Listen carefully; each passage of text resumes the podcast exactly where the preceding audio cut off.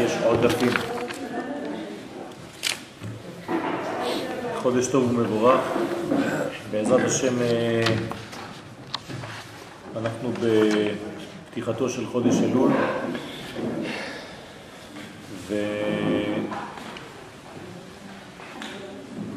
ולמדנו כבר בסייעתא דשמיא שלכל חודש יש את התכונה המיוחדת שלו למרות שה... האור שמגיע מהאין סוף ברוך הוא אינו משתנה. אסור לייחס שינוי כלשהו לשורש.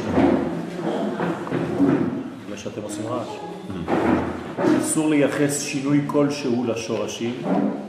השינויים אינם אלא בקבלה, במקבלים. אני השם לא שניתי, הקדוש ברוך הוא לא משתנה, השינוי אינו חי עליו, ואסור לייחס שום שינוי לקדוש ברוך הוא.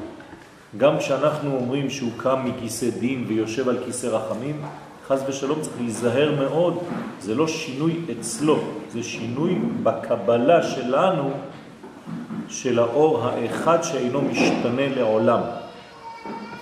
אז כל הביטויים האלה הם ביטויים של בני אדם, כי התורה רצתה לדבר כמו הלשון שאנחנו מבינים. אבל אסור לייחס לקדוש ברוך הוא שום שינוי, חז ושלום, שום תמורה. הוא לא זז, הוא לא משתנה, הוא לא קם ממקום, לא הולך למקום. כל הדברים האלה זה רק ביחס למקבלים.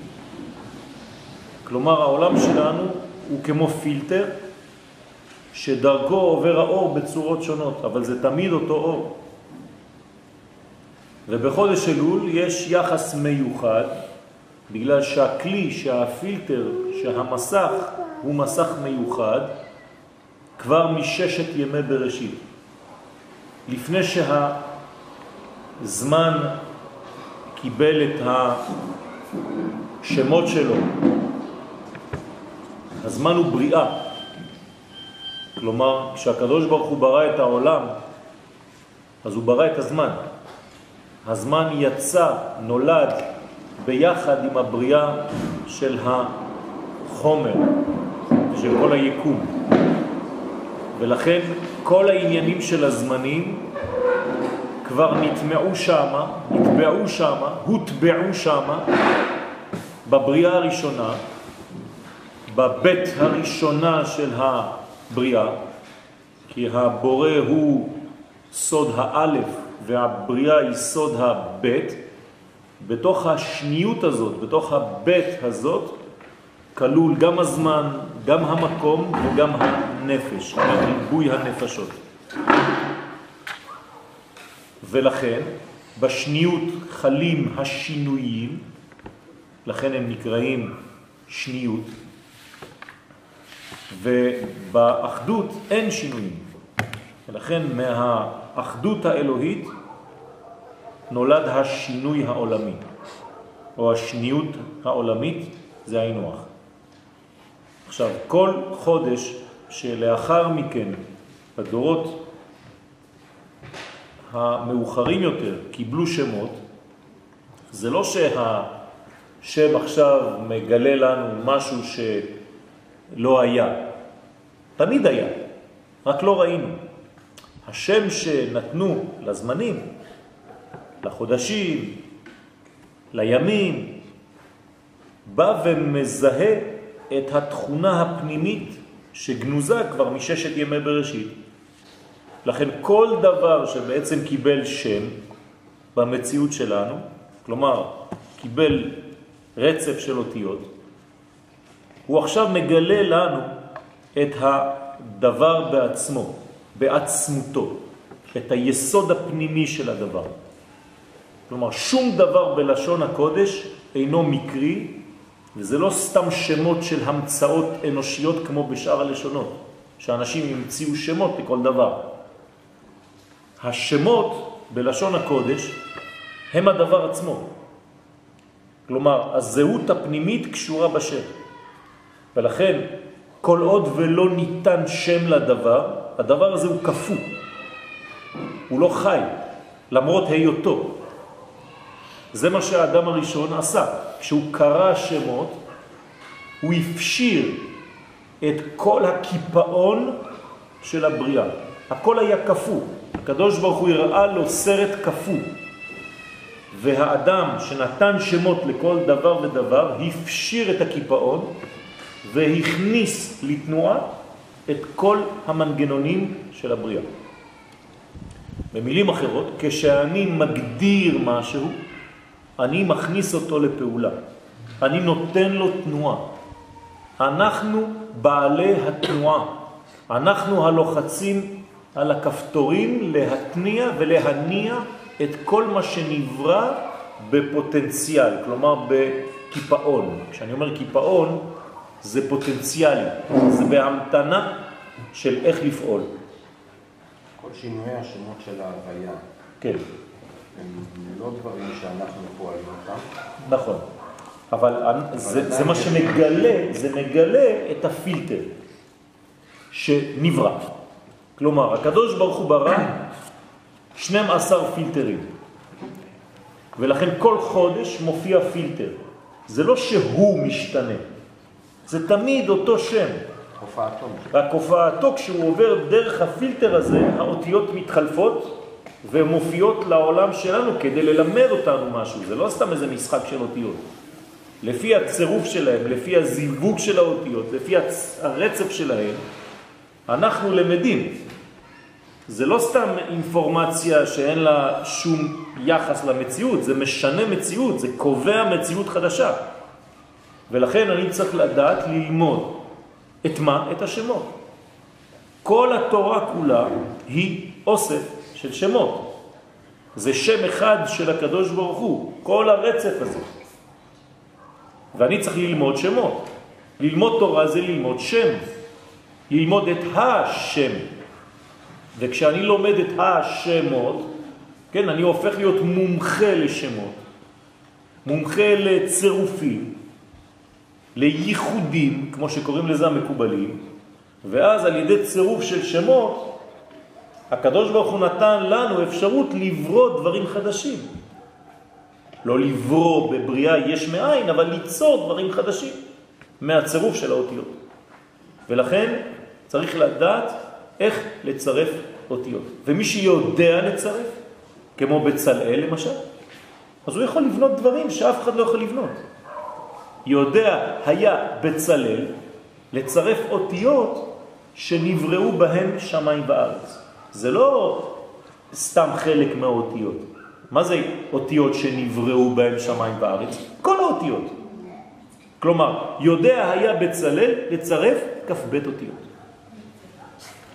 ומתוך כ"ב האותיות הוא עשה את כל מה שהוא עשה. ואפשר, וכל אחד יכול. שהרי כ"ב אותיות זה אינסוף. כי כל אות כבר, כשאני כותב אותה, היא כבר שלוש אותיות.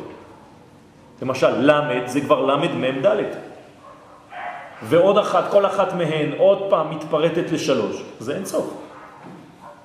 אז אני יכול באין סוף צירופים לעשות מלא מלא דברים. המחשבות שלנו הן בעצמן צירופים של אותיות. אני שואל שאלה פשוטה, האם ניתן לחשוב בלי לדעת לדבר? תחשבו על זה פעם. כלומר, האם האדם שלא דיבר, נגיד שהיה כזה, היה חושב, או שיהיה אפשר לחשוב? כי כל מה שאתה חושב זה רק צירוף של אותיות. אז ככה צריך להבין קודם כל את ההתחלה. כשאני מדבר על התחלה, אני מדבר בעצם על סוף מעשה במחשבה תחילה. וכיוון שאנחנו החודש האחרון של אחד מראשי החודשים של השנה, כלומר חודש אלול הוא החודש המסיים, הוא מבחינתי עכשיו סוף מעשה. ומה יש בסוף הזה, במעשה, בסוף המעשה הזה? את המחשבה תחילה. לא רק את המחשבה של תשרה של שנה שעברה, אלא גם את התשרה של השנה הבאה עלינו לטובה. אז מובא בספרים הקדושים כי חודש אלול מיוחד, כן? מה זה מיוחד? נוצר לכך, מיועד, מיוחד לחשבון נפשו של האדם, על מחשבותיו, על דיבוריו ועל מעשיו של כל השנה כולה. זאת אומרת שיש מין חשבון שחיפוש שאנחנו צריכים לעשות על עצמנו ועל היקום ועל כל מה שקורה לנו ובכלל בחודש אלול. דרך אגב, המילה אלול בארמית פירושה חיפוש. חיפוש, כן? לעלל. יעלל זה יחפש. סליחה? לא, לא, לחפש, לא לטפס. חיפוש, כן? בארמית. יעללון, ירגלו, יחפשו, כן, המרגלים, כתוב שם ויתורו ויעללון. יצערע. ויחפשו ויתורו ויחפרו את הארץ. העברית שלנו היא באמת העברית או שהיא... העברית שלנו היא באמת העברית, אבל יש בה הרבה בניינים שנתווספו במשך הדורות, ואני שולח אותך כדי שתביני את זה למסכת חגיגה. במסכת חגיגה באזור דף אה, י', אם אני לא טועה, יש שם את כל העניינים, איך דיברו, באיזו שפה הייתה כתובה התורה הראשונה וכו', צורת האותיות וכו'. והכתיבה שלנו עכשיו זה עברית? ממש? כן, לשון הקודש, כן? עברית זה עוד שינוי, כן? לשון הקודש ועברית יש כל מיני שינויים בין הדברים. למשל לא תמצאי בשום אה, לשון הקודש את הצורות המודרניות שאנחנו משתמשים בהן. כן, אבל העיצוב של האות... כן, העיצוב של האות, אז יש דורשים, יש חלק מרבותינו שדורשים שכזאת הייתה התורה. ויש שדורשים שהיו בעצם אותיות אחרות, ויש גם אותיות של מלאכים, כלומר, יש א' ב' של מלאכים, גם כן, אלפבטות שונות.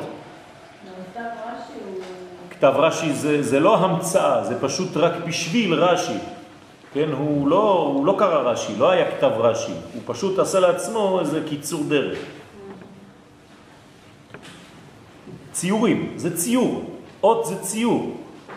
כן, נעלם לי המסך דרך אגב בטלפון של האותיות.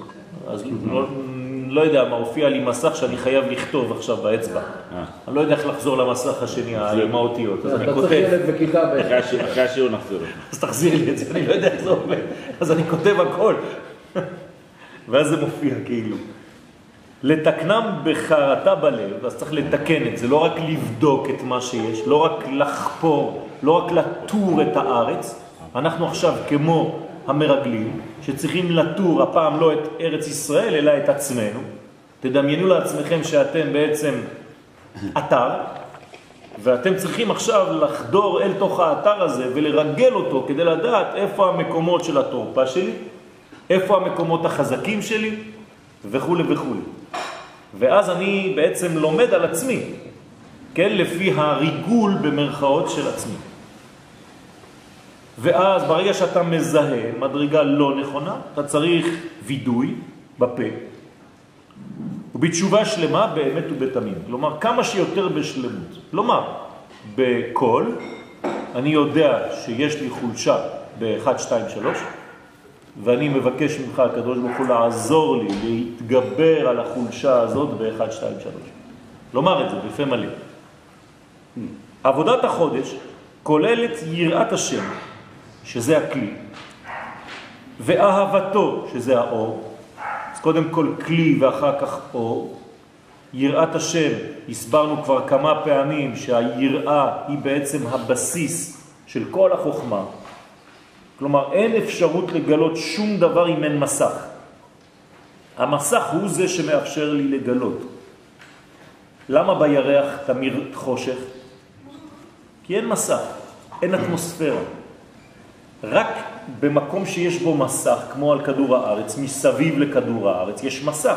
אז השמש מקרינה ואז אתה רואה אור. בירח אין דבר כזה. למה אני אומר את זה? כי גם בחיים שלנו, כל דבר שאתה לא מגיש מסך, אתה לא תגלה בו שום דבר. זה עמוק מאוד.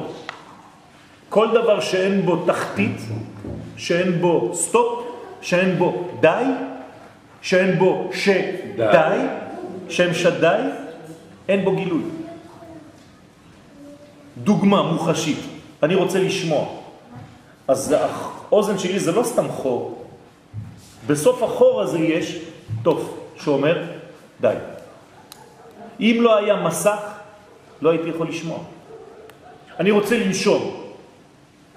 הייתי אמור רק לקבל אוויר. יש שלב שאני כבר לא יכול, למה? כאילו אומרים מבפנים, די. יש יד שאומרת די, בגלל זה אתה יכול לנשום. וכל דבר במציאות שלנו זה אותו דבר. אתה רוצה לקבל משהו, אתה חייב לדחות במרכאות את הדבר הזה, לא כדי לסלק אותו, אלא כדי שיהיה לך נגד, כדי שתוכל לקבל אותו בצורה נכונה. זה העזר כנגדו. זה עזר כנגדו. הנה, תחתית הכוס מאפשרת לקבל את הנוזל. אם לא הייתה תחתית, לא היה נוזל, זה היה צינור. זה בלימה. אז זה תולה ארץ על בלימה.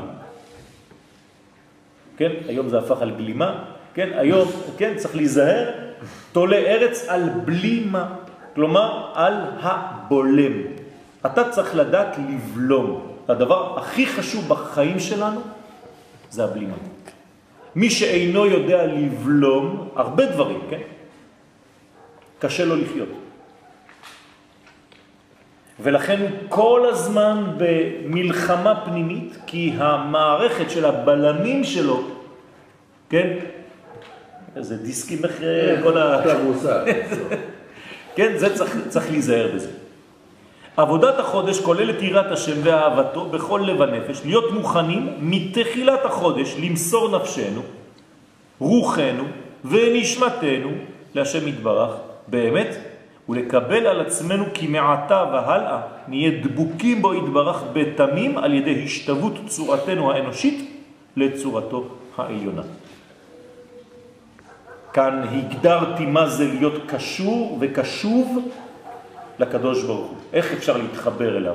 הרי הוא אין סוף. מה, מה אני יכול להתחבר לאין סוף ברוך הוא? אלא אני יכול להתחבר אליו רק דרך ההשתוות, החיקוי. אני כאילו מחכה אותו. אם הוא למשל משתמש בחסד, אז גם אני אשתמש בחסד, ואז החסד שלו יעבור דרך החסד הקטן שלי. אם הוא גיבור, אני צריך לפתח בתוכי מערכת של גבורה. אם הוא נורא, אני צריך לפתח בתוכי מערכת של נורא. נורא זה לא נורא כמו היום, כן? היום ונורא. כן? אלא מלשון אור וגילוי. בסדר? זאת אומרת שיש לנו בעצם מערכת אנושית מוגבלת, אבל יש בתוך המערכת הזאת את כל הסממנים שיש במערכת האלוהית הקוסמית הגדולה. וכשאני פועל במיקרו קוסמוס שלי, אני פועל על המקרו, על הגדול, והמקרו עובר דרך המיקרו שלי. אבל איך אנחנו יודעים מה לבחור? לפעמים זה מבלבל, לפעמים אתה חושב, לא, אולי לא אתה, סליחה, לפעמים אני חושבת, כאילו, מה, מה, מה הוא רוצה ממני עכשיו? תורה. דווקא אהיה. בחסד או דווקא אני אהיה בגבורה? אז יש לנו תורה, והתורה מנחה אותנו לפי כל זמן ולפי כל אה, יום בשנה, למערכת המיוחדת לאותו זמן, לאותו יום. לכן אנחנו לומדים על החודשים. כלומר, מה זה חודש? זה חידוש. כלומר, אני צריך לא להמשיך במה שהייתי שלשום, כי זה היה עדיין חודש אב. עכשיו אני בחודש אלול, אם אני עדיין אותו אדם, בלי להשתנות, אז לא הבנתי כלום, אז אין ראש חודש, אין חידוש, תפסיקו את השיעור, תכנסו לבית, אין מה לעשות. הרי אנחנו באים לכאן כדי לשנות משהו ולהתחדש, זה נקרא ראש חודש, ראש החידוש. אז אני עכשיו לומד, התורה נותנת לי, חז"ל נותנים לי, תורה שבכתב ותורה שבעל פה, מלא כלים, כדי לאפשר לי להשתנות ולהזדהות עם הכוח שנמצא ביקום באותה עת. ואז אני מקבל את הכוחות שם, משם. הסגולה המיוחדת לתשובה נטעה דווקא בזמן הזה מששת ימי בראשית. כלומר, הקדוש ברוך הוא, כשהוא ברא את העולם, דרך אגב, מתי הוא ברא את העולם? זו, זו כבר שאלה שהיא מטעה. מדברים על... כי אם אתה אומר מתי, זאת אומרת שהיה זמן. אבל אין זמן, הרי הבריאה עצמה היא הזמן. אז אתה לא יכול להגיד מתי נברא העולם. אז למה חז"ל בכל זאת שואלים שאלות כאלה? מתי נברא העולם? אלא שהם שואלים את השאלה על הזמן שאנחנו נכיר אחרי הבריאה. כלומר, אם למשל אחד מחכמים אומרים שהעולם נברא בתשרה, מה הוא רוצה לומר? לא שהקדוש ברוך הוא היה כבר זמן והיה גם חודש תשרה והיה לו גם לוח. והוא אומר, טוב, מתי אני נברא? בתשרה בניסן? מה אנחנו עושים? אז הוא חושב, מגרד קצת את השיער בראש, השיער הלבן, חז ושלום. זה לא ככה. אלא שכשאני שואל שאלה כזאת, אני שואל, האם העולם יותר מתאים לתכונה שאחר כך נכיר כתשרה, או שהעולם מתאים יותר לתכונה שאחר כך נכיר כניסן? זה מה שזה אומר. בסדר? אצלו אין זמן, אצלו אין שינוי, לא להתבלבל, לא ליפול לעבודה זרה, רבותיי. גם כשאנחנו מבקשים ממנו, קום מכיסא דין ושב על כיסא רחמים, אל תדמיינו איזה זקן שקם מאיזה כיסא, אלא ההתנהלות ביחס אליי היא זו שמשתנה. אצלו אין שינוי. כלומר, אני משתנה. הזווית ראייה שלי משתנה, של אותה מציאות שאין לה שינוי ואין לה תמורה. רק אני משתנה. אותו דבר נמצא ואני מסתכל בו מכל מיני זוויות. זה השינויים, זה מה שקורה, רבותיי. לכן, בגלל שהזמן הוא, יש לו קונוטציה של שינוי, לכן אני צריך להתייחס לשינויים לפי הזמן שלהם. אז אני עכשיו לומד על חודש אלול, כי יש בו משהו שלא היה בחודש אב. לכן המגמה היסודית היא הכנה נכונה לקדושה, לטהרה, חוכמה ובינה, לפני הגעתנו אל הימים הנוראים, ששם יש אור גדול, נורא, לא מלשון, וואי, זה נורא, כן. זה הימים הנוראים. אתה אומר למישהו, הימים הנוראים, מסכן הוא כבר מתאבד. עלינו לצחצח את המחשבות, את הדיבורים ואת המעשים שלנו, ולחדד את חושינו שיהיו בריאים ומכוונים אל האמת. יש לנו חושים, הקדוש ברוך הוא נתן לנו חושים, אנחנו פשוט לא יודעים להקשיב להם. יש אנשים שהם כן יודעים להקשיב לחושים הפנימיים שלהם, והם באמת מקבלים דברים. אבל כשאתה יותר מדי גס, יותר מדי פראי, אתה לא שומע על הדברים, כי זה עדינות. בשביל זה צריך להיות עדין, צריך להיות בקשב, בהקשבה לכל מה שמתרחש ביקום. לא הרבה אנשים מצליחים להגיע לזה. מי שמפתח את זה, אז באמת הוא מתחיל לאט לאט ועד שהוא נהיה נביא. העבודה העיקרית בחודש אלול היא השבת הסדר המקורי לעולם הזה. כלומר, העולם הזה הוא בחוסר סדר. איך, איך נקרא חוסר סדר הזה? תוהו ובוהו, זה מה שהיה בבראשית. והארץ הייתה, לא השמיים, והארץ הייתה תוהו ובוהו. וכשיש תוהו ובוהו, אז יש חושך על פני תהום. אבל לא לשכוח שרוח אלוהים מרחפת עם המדינה. והתיקון לזה זה השבת הסדר. איך קוראים להשבת הסדר בפסוקים? ויומר אלוהים יהי אור. זה השבת הסדר. יפה. ואת זה אני צריך להיות שותף לחזרה של האור, של ה"ויהי אור" הזה. המדרש בתנחומה שמות ד' מלמד, בשעה שאדם עושה דין לעצמו, כלומר שאדם בעצם יושב ושופט, כמו בפרשה שלנו, פרשת משפטים, שופט את מעשיו המקולקלים למטה כדי לתקן אותם. הוא יודע שיש לו התנהלות לא נכונה בזמן האחרון ולא יודע מה. הוא פותר את עצמו מבית דין של, של מעלה. כך אומר המדרש. כלומר, אדם שמספיק עושה עבודה על עצמו כאן למטה, אומרים, כשהוא מגיע למעלה, הוא כבר עובד על זה, לא צריך עדיין עוד בית דין למעלה. כלומר, כשיש דין למטה, אין דין למעלה. אתם יודעים איזה כוח זה? כלומר, אם אתה מספיק אמיתי עם עצמך ואתה כל הזמן עושה עבודה על עצמך, לא דנים אותך בכלל. כי אתה דן את עצמך כל הזמן. אז זה, זה, זה, זה דברים שזורקים באוויר וזה עמוק מאוד. מה זה צדיק ורע לו? כן, זה לא סתם אה, צדיק והוא מרגיש אה, בסה. צדיק ורע לו זה שהרע שייך לו. זה משהו אחר. שהרע שייך לו, כלומר שאצלו הרע הוא בשייכות, הוא שומר אותו בכיס. את מבינה מה זה צדיק ורע לו? זה לא כל כך פשוט כמו שאנחנו אומרים מילים. הוא כל כך צדיק כן. שהוא יכול להחזיק ברע. ולא- בוודאי, גם הרע הוא שייך לו, גם, גם, הוא יכול לשלוט גם על הרע, הרע עושה את מה שהוא רוצה. אה, זה לא פשוט. הוא בבעלות על הרע.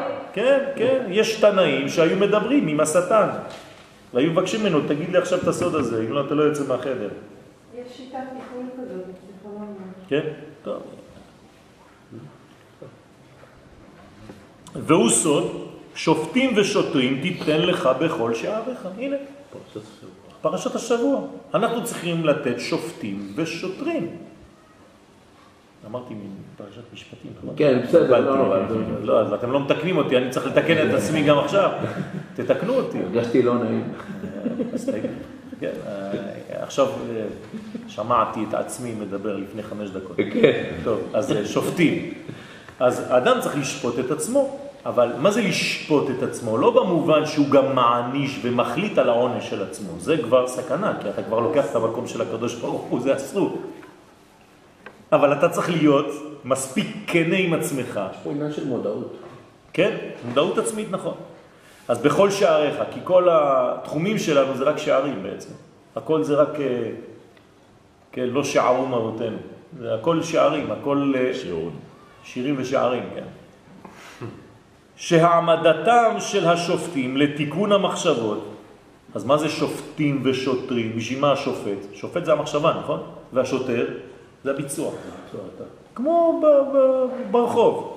אז השופט הוא לתיקון המחשבות והשוטרים לתיקון המעשים, מעוררת את מידת הרחמים למעלה. זאת אומרת שהאדם הוא מספיק אמיתי ועושה את העבודה הזאת, אז הוא מעורר למעלה את מידת הרחמים שהיא מידת האמצע, שהוא עומק הרצון העליון וחפצו האמיתי, כי הקדוש ברוך הוא תמיד באמצע, גם אם אין לו מקום. גם אם הוא לא תופס מקום. שוב פעם, אני מתייחס לערכים אנושיים. באמצע זאת אומרת תמיד במרכז, באיזון הנכון, שם תמצא את הקדוש ברוך הוא. אף פעם לא בקצה, לא בקיצוניות.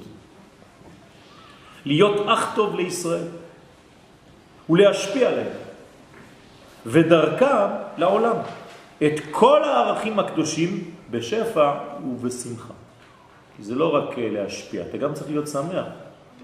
אם אתה לא שמח, אז אתה לא יכול להעביר. אז כל הזמן אנחנו נלחמים. היום זאת המלחמה הכי גדולה שלנו. כל הזמן לחזור למדרגה של השמחה.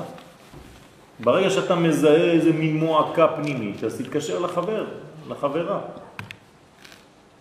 כדי לחזור למצב של השמחה, זה לא טוב להישאר בצורה כזאת. גם צדיקי הדור צריכים להתאמץ בעבודתם ביתר שאת בחודש זה, יותר מכל שאר ימות השנה, השנה, בגלל שזה הזמן, זה זמן מיוחד לזה. כלומר, יש פוטנציאל שהוא באוויר, רק תשתמש בו. ובפרט מן הסיבה הידועה שימי אלול הם ימי רצון. מה זה ימי רצון? קודם כל יש בהם רצון שעות. כלומר, הגמטריה של רצון זה 346. אז יש 346 שעות בחודש הזה, עד ראש השנה. אז זה נקרא ימי רצון. זאת אומרת שזה ימים... סליחה? אה. לא. כי כל חודש הוא לפעמים חסר, לפעמים מלא, חסר לו. אבל בחודש אלול יש רצון ימים, רצון שעות. תרצו שעות, לא? כן? זה, זה כדי להתקבל, כן? אז זה, זה הסוד, נכון? כי אלול, עכשיו, מה זה המילים, האותיות? אני עכשיו מחלק את התיבה של אלול. אלול, נוטריקון, זאת אומרת, בצירוף אחר, א' לול. שבחודש זה נפתח לול, לול זה פתח קטן, לקבל את בעלי התשובה האמיתית. כלומר, אתה לא צריך פתחים גדולים, גם פתח קטן שאתה פותח עכשיו, זה מספיק. כלומר, כל מאמץ שתעשה זה בסדר, זה כבר לול, כדי לחזור לאלף.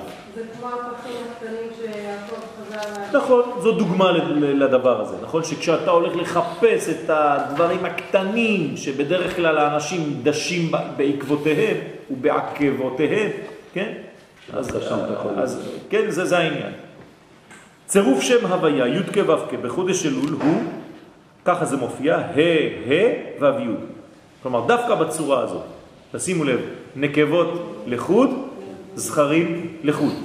מתחילים בנקבות, שבועיים של נקבה ושבועיים של זכר. והחודש הזה הוא זכרי או נקבי?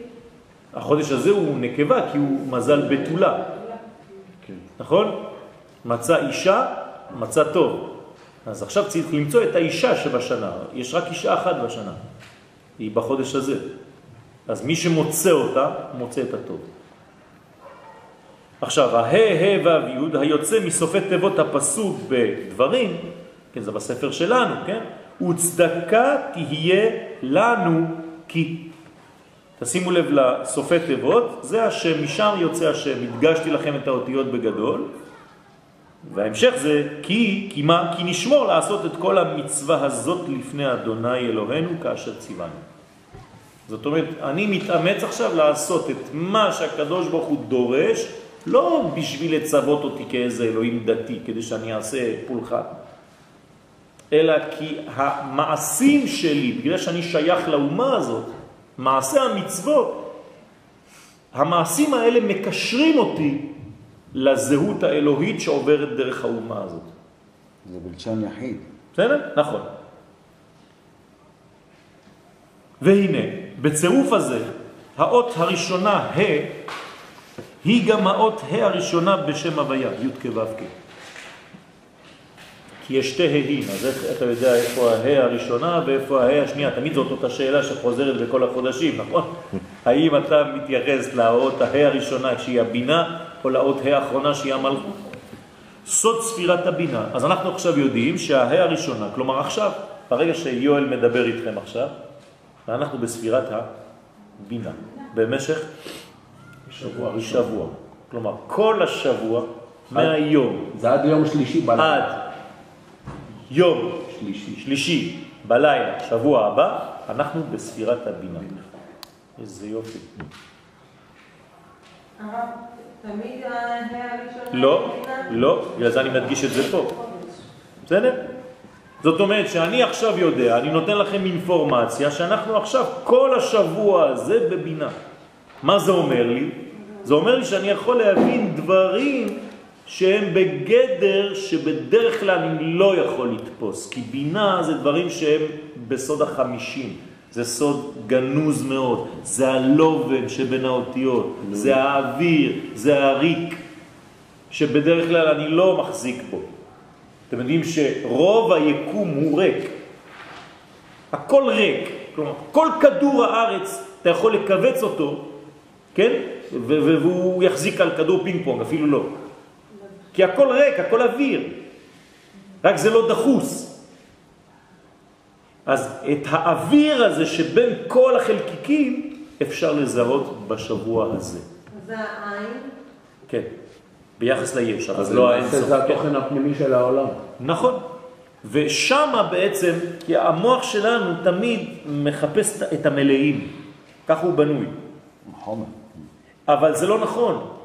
אתה יכול לראות בריקים, אה, דוגמה למשל, כשיש לכם איזה קוסמים שמכניסים אישה לתוך איזה מין אה, קופסה כזאת, ובא הקוסם, דוחף את הקו האמצעי כמו מגירות, ואתה רואה את האישה כאילו בשלושה חלקים.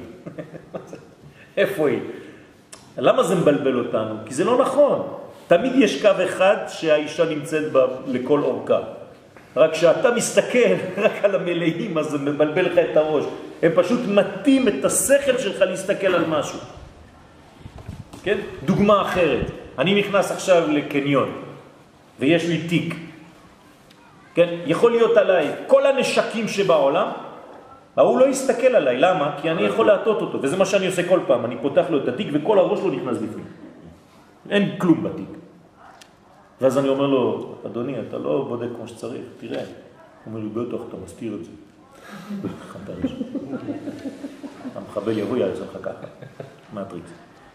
אז בוודאי שזה זה, זה ככה מתאים את האנשים, ככה מתאים אותנו תמיד. ואני מראה לכם משהו ככה, ובינתיים אני עושה משהו עם האצבע השנייה, עם היד השנייה, אף אחד לא ראה. ככה זה בחיים. אז זה העניין של חודש אלול, שאני דווקא יכול לראות את החלקים הריקים האלה, שלא רוצים להראות לי בדרך כלל, שקשה לי לראות בדרך כלל. את האוויר שבין, את הבין שהוא זכר של בינה. לקרוא בין השורות. נכון. בסדר? ולכן, האות ה' היא גם האות ה' הראשונה בשם הוויה, סוד ספירת הבינה, והיא יסוד התשובה העליונה. היא יסודה של התשובה העליונה. כלומר, מה זה תשובה? זה לגלות את הדבר הזה בחיים שלנו. מי שמסוגל לגלות את החלק הזה, את הריק הזה, שהוא לא ריק אמיתי, כן, הוא בעצם נוגע בתכונה של התשובה העליונה ביותר.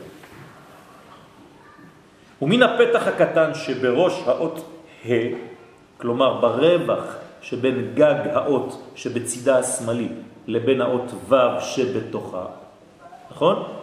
מתקבלים כל מי שעושים תשובה שלמה ואמיתית. משם, זה הפתח. באות ה' למעלה, יש את הפתח, משם נכנסים ומשם יוצאים לאור. בסדר? זה כמו השופר. האות ה' דומה לשופר, נכון? אז למטה יש פתח קטן ולמעלה יש פתח גדול. הפכו את זה, זה הפוך, זה אותו דבר. זה כמו האות ה', הפתח הקטן למעלה והפתח הרחב למטה. ככה באמת הקדוש ברוך הוא תוקע בשופר. הרי מה שאנחנו עושים בבית כנסת זה סתם חיקוי, שוב פעם, למה שהקדוש ברוך הוא בעצמו עושה. הוא תוקע בשופר, אני רק מחכה את התקיעה שלו. בסדר? על זה שיבח הכתוב ואמר, הנותן בים דרך ובמים עזים נתיבה. מה זה הפסוק הזה בישעיה? הפסוק הזה, רבותיי, הוא הסוד של חודש אלול. אתם ישנים, חבל על הזמן. לא, לא, לא. כי תיבת בים, כן, היא עולה בגמטריה חמישים, היא כנגד חמישים שערי הבינה.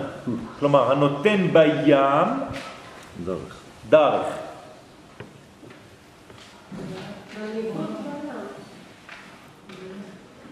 יש לי טעות פה, זה בים זה לא חמישים, בגמטריה חמישים. לא, ים זה חמישים. זה ים חמישים, לא בים, בסדר? שהם גם שערי התשובה, כיוון שכל אותם שערים, כל אותם שערים הם דרכים שעל ידי התשובה יכול האדם לבוא אל עבודת השם באמת ובתמים. כלומר בשלמות. וזה סוד הכתוב בהושע, שובה ישראל עד אדוני אלוהיך. כלומר, מה זה עד אדוני אלוהיך? שובה ישראל עד השם.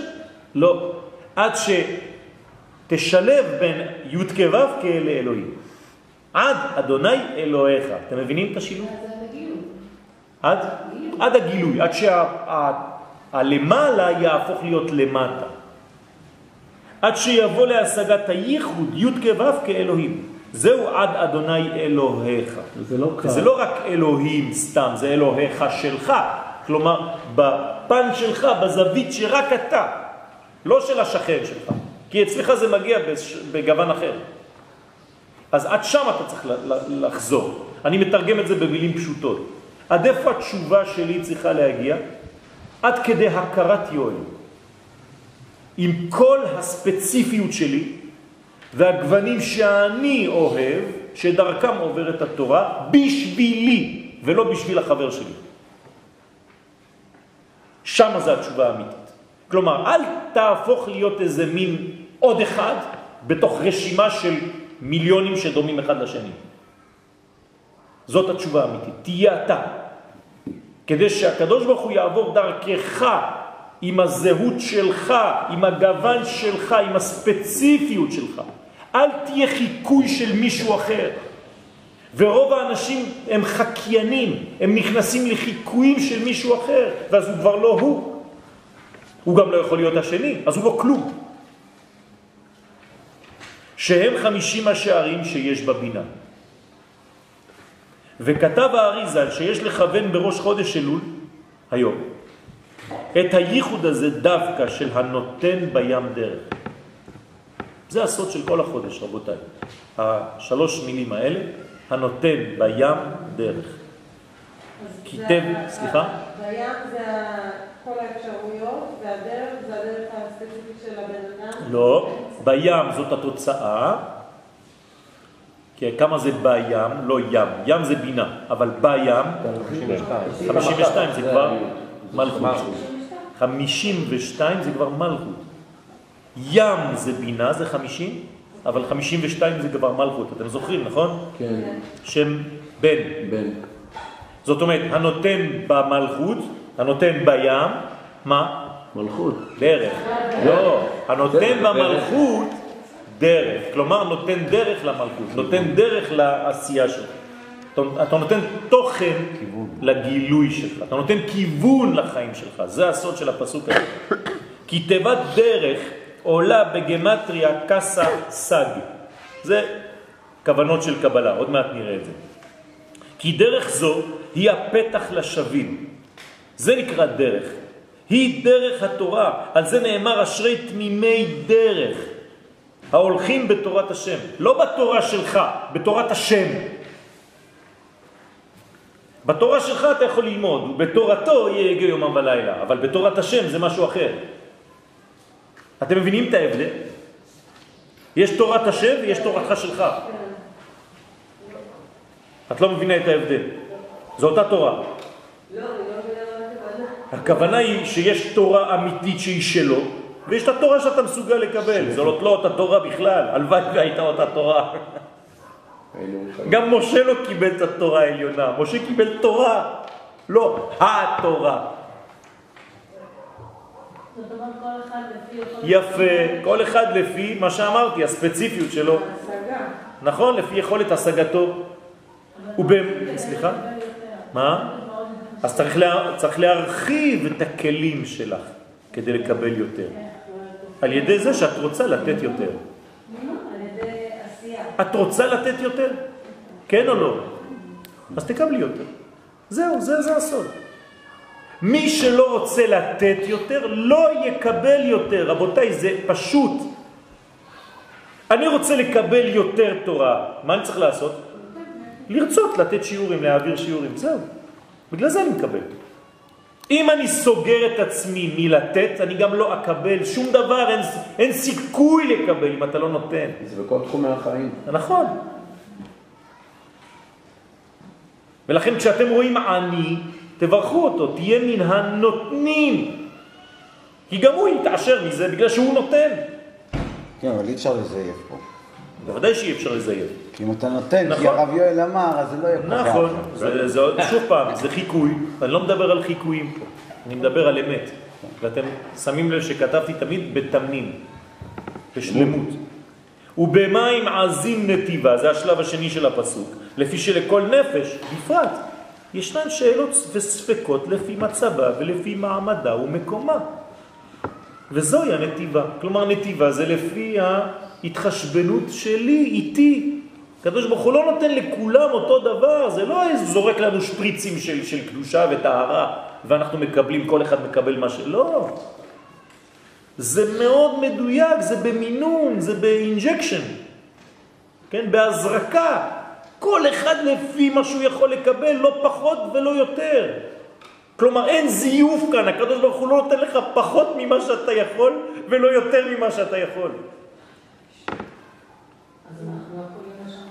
בוודאי שאפשר, על ידי שינוי התנהלות או התנהגות, אז את פתאום הופכת למישהו אחר. יכולה לקבל. היום. היום. אז את יכולה להשתנות. זה תהליך של גדילה. את עולה מדרגה, כתוב שבן אדם שעושה תשובה הוא יש בן לי אדם- כוס, יש לי כוס של 33 סיסי. אוקיי? לא סמל, סיסי. סיסי. עכשיו, הכוס הזאת יכולה להכיל יותר מ-33? לא. לא. אז מה צריכה לעשות? להרחיב את הכוס. איך מרחיבים את הכוס? על ידי שינוי תודעתי. מה שאני הבנתי שאתה אמרת, אמרת שאנחנו מקבלים בדיוק מה שאנחנו יכולים לקבל. נכון. לא, לא לא, לא מה שאנחנו מסוגלים לקבל, כלומר, האשמה היא שלי והזכות היא שלי. האשמה שלי שאני לא מקבל יותר, או הזכות שלי שאני מקבל יותר, זה תלוי בי. באותו רגע אני שווה x, הוא נותן לי את ה-x הזה. אם את שווה x פלוס 1, אז הוא ייתן לך x פלוס 1. ומה שנאמר הוא במים מעזים לטיבה, כי הקושי בעולם הזה למצוא את הדרך המתאימה לפי הנפש. סליחה? מים עזים, עוד מעט אני מתייחס גם לזה. כלומר, הנתיבה הזאת, כן, את צודקת, חנה, למה, את שואלת שאלה נכונה, למה מים עזים? תתן לנו מים אה, רכים. רכים, טובים, חמודים, כן, למה מים עזים? עוד מעט נראה. הנה, הקושי, אני עונה לך מיד, כי הקושי בעולם הזה למצוא את הדרך המתאימה לי, לפי הנפש שלי, מעבירה את האדם דרך מים עזים. זה, זאת העזות. זה בגלל שקשה לי למצוא את עצמי. מים זדונים, שהם מלאים בתאוות ושליטת היצרים עליו, עד שמוצא את דרכו האמיתית. קשה מאוד למצוא את זה. מגיעים לגיל 70-80 ועוד לא מצאו.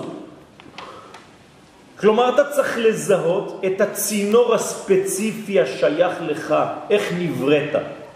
ללמוד את עצמך. כי התורה שאתה תקבל ואתה תעביר לא דומה לשום תורה אחרת, רבותיי. אל תהיה חיקוי גם לא של הרב שלך. והנה ידוע כי הכוונה הכללית... אם הייתה דרך אחת, אז מה? למה זה עז? כי זה דורש ממך מלחמה. זאת העזות. אז אי אפשר שזה לא ידרוש ממני? ברגע שאת מזהה ומתקרבת לרמה כזאת, בשמחה אני רוצה שזה, אבל היא לא ב... אז, תרגיעי לרמה של רמה. תגיעי לעצמך, שם זה כבר לא בעזות. לזכות בלוטו בלי? לקנות כרטיס. שם זה מים שקטים חודרים עמוק. עמוק. מים עזים לא חודרים עמוק. נכון אם אני משפריץ עכשיו עם ברז, אני פותח ברז חזק. לא עושה כלום, נכון? כל הכוס הכל נש- נשאר לך ככה בכוס. אבל מים בעדינות זה ממלא את הכוס. בסדר? אבל כדי להגיע לעדינות הזאת צריך לעבוד. אז זה עובר דרך הזר. בסדר? והנה ידוע כי הכוונה הכללית של חודש אלול היא שם סג. כן, זה כבר עניינים יותר פנימיים של קבלה. מה זה שם סג? כדי להיות ידידותי לסביבה, זה שם של בינה. זה נקרא סג. לא לפחד מהביטויים, זה פשוט אה, אה, צורת דיבור של חכמי הקבלה. במקום להגיד לך שבחודש הזה אתה צריך להיות בעולם גבוה יותר, הם אומרים לך שאתה צריך להיות בעולם של סג. זה אותו דבר, הנה עכשיו תרגמתי לכם. והשם הזה הוא שם אהיה. כלומר, יש שם שמקביל לרמה הזאת והוא שם אהיה. מה זה מעורר אצלכם כשאתם שומעים את השם אהיה? עתיד. עתיד. כלומר, כלומר? כלומר, הגשמה, כלומר, אופטימיות, יש מחר. ה- הרי אדם שאינו אופטימי, אין לו מחר, הוא לא חושב בכלל על אהיה, אין לו חלום. נכון? הוא לא רוצה אהיה. או כמו שכל מי שכותבים לכם, אני אהיה. כן, בסגנון הלייסטר. כן. מחר אני יבוא. כן? אז זה לא הוא, זה מישהו אחר. אז השם הזה, אהיה, זה מראה שאני אופטימי, שיש לי מחר. שגם ולמרות כל המצב שנפלתי אליו, גם למרות כל הדיכאונות וכל הכעסים וכל ה... לא יודע, מה שהפסדתי ובזבזתי, יש לי אהיה. יש לי מחר, אני מאמין. למה? כי אני מאמין בתקווה הזאת הפנימית שאני מסוגל להשתנות ולגלות כי הקדוש ברוך הוא טוב. כי זה השם שמקביל לספירה שנקראת סג לבינה. אה, במילוי יודין כזה, עכשיו זה לא שם רגיל, צריך למלא אותו ככה, א', ה', י' וה'. וכשאתה ממלא אותו ככה, אז הוא עולה 161, קסה. בסדר? ושני השמות יחד, כלומר כשאני לוקח גם את השם אהיה עם המילוי הזה, כלומר 161, וגם את השם סג 63, זה עולה למספר דרך. כתבתי לכם בסוגריים, 63 ועוד 161, יוצא 224, שזה דרך. נתיב. בסדר? לא נתיב, דרך. נתיב זה משהו אחר, זה ההמשך של הפסוק. נכון? הנותן בים דרך ובמים. ובמים עזים נתיבה, זה כבר משהו אחר. כלומר, הדרך היא הדרך המרכזית, והנתיבה היא המתאימה לכל אחד ואחד מאיתנו. הבנתם את ההבדל בין דרך לנתיב? כן או לא? רגע, כן. המים העזים זה דווקא הדרך שהיא יותר נכון? לא. המים עזים זה כשצריך להגיע אל הספציפיות שלה, שם זה הקושי. זה נקרא נתיב. בסדר? והם מאירים, ושני השמות ביחד, מאירים בים, שהוא שם בן, 52, המיוחס לספירת המלכות. אז כל הכוונה בחודש הזה, זה זה. אני מסכם לכם, כדי שלא תצאו עם ידיים ריקות ועם כיסים ריקים ועם מוח ריק או בטן ריקה. צריך למצוא את הדרך, את דרך השם, ולא רק הדרך הכללית, אלא איך היא מגיעה אליי, לאינדיבידואל שאני. איך שנבראתי, בתאריך שנבראתי, בסגנון שלי, במה שאני אוהב, וכו' וכו'. הרי אין אדם למד אלא במקום שליבו חפץ. אז זה בדיוק הזה, תמצא את המקום שליבך חפץ. ו- וכשמצאת, אל תשקר, אל תעזוב יותר. כלומר, כשאתה מוצא, גם אם זה ייקח לך מאה שנה למצוא את הרב שלך, ברגע שתמצא אותו, אל תעזוב אותו יותר. כי משם תבוא לך ישוע. אפילו אם הוא עסוק.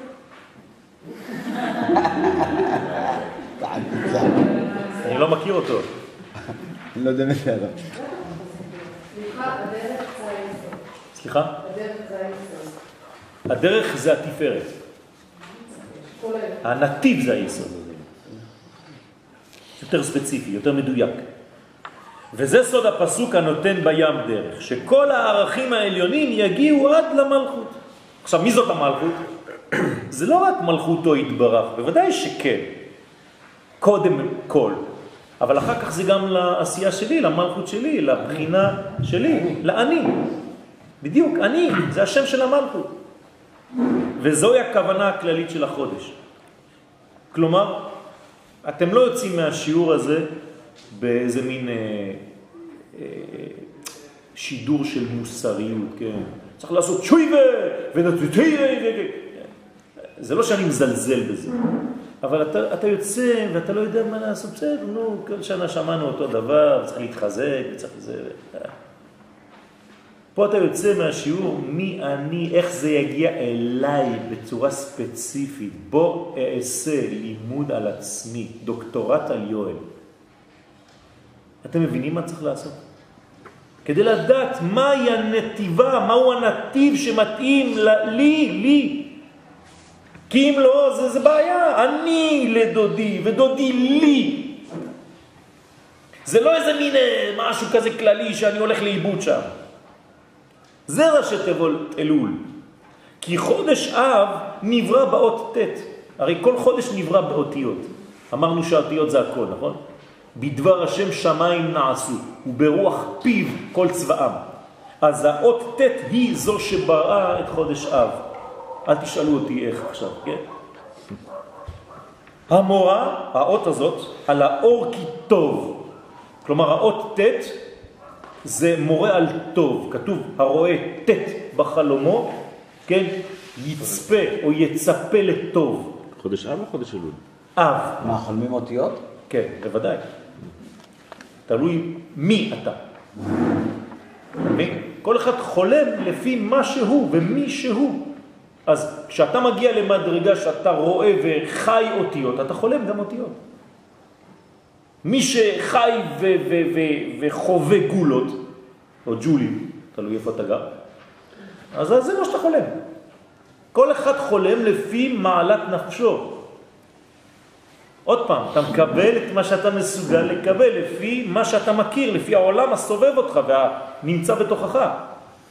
לכן האות אב, האות ט' שייכת לחודש אב, והיא מידת הצדיק יסוד עולם, וכתיב אור זרוע לצדיק, שהוא האור הראשון שנגנז לצדיקים. איפה זה גנוז? בחודש אב. וזו ההכנה לחודש אלול שנברא באות י', או ליתר דיוק יוד. כלומר, האות של החודש היא האות הקטנה ביותר, הבתולה. למה היא נקראת בתולה, האות י'? כי אפשר לעשות ממנה הכל. בתולה זה איש לא ידעה, אין לה עדיין כיוון. היא נקייה, היא חדשה, היא פוטנציאלית, היא נקודת התחלה. הכל אפשרי ממנה. אבל היא צריכה לדעת את עצמה היטב. יפה, היא צריכה ללמוד. אז בהתחלה היא קטנה, אחות לנו קטנה, ולאט לאט היא גדלה. אז לכן, החודש הזה, כן, נברא באות י' שהיא מידת המלכות, י' תחתונה, כידוע, היא העשירית. בסופו של דבר, הי' הראשונה היא גם כן י' אחרונה. וצריך להביא את ההתחלה אל הסוף. חודש אב נברא באות ט', כיוון שכל הגלויות אינן אלא בגדר הכנה להתפשטות התורה שבעל פה בעולם. אז מתי הייתה הגלות? בחודש אב, נכון? גלינו בחודש אב. אבל זה לא היה גלות חינם. נכון. זה לא סתם. זה גלות בגלל שפגמנו ביסוד הזה, בטט. טט זה יסוד, ספירה תשיעית, נכון? בעשר הספירות, הספירה התשיעית היא הטט, תשעה באב, אתם זוכרים את השיעור, כן? אז בשביל מה הגלויות? זה לא סתם להעניש אותנו, אלא אה, כשאני יוצא לגלות, אני צריך לחזור עם תורה שבעל פה. בשביל זה יצאתי לגלות. אני צריך לחזור עם רכוש. זה המסע. נכון. זה מה שיאפשר לי בעצם, אם חזרתי מגלות בלי תורה שבעל פה, כאילו הגלות הייתה לשווא. היום חוזרים עם תורת הסוד. זה עוד מדרגה, זה השלב האחרון. והתפשטות זו מתרחשת בפועל בחודש אלול. כלומר, מתי מתרחש הגילוי הזה של תורה שבעל פה? בחודש אלול. ולכן אתה צריך להיות כמו בתולה, גם אם אתה גבר. במילים אחרות, אני פתוח לכל מיני כיוונים של קדושה, כמובן, של טהרה, אבל לא להיסגר, לא להיות חתומים וסתומים, להיפתח, גם לדברים שלא הכרת עד עכשיו. והוא הזמן שנקבע להגעת האור כי טוב ולמלכות, הנותן בים דרך.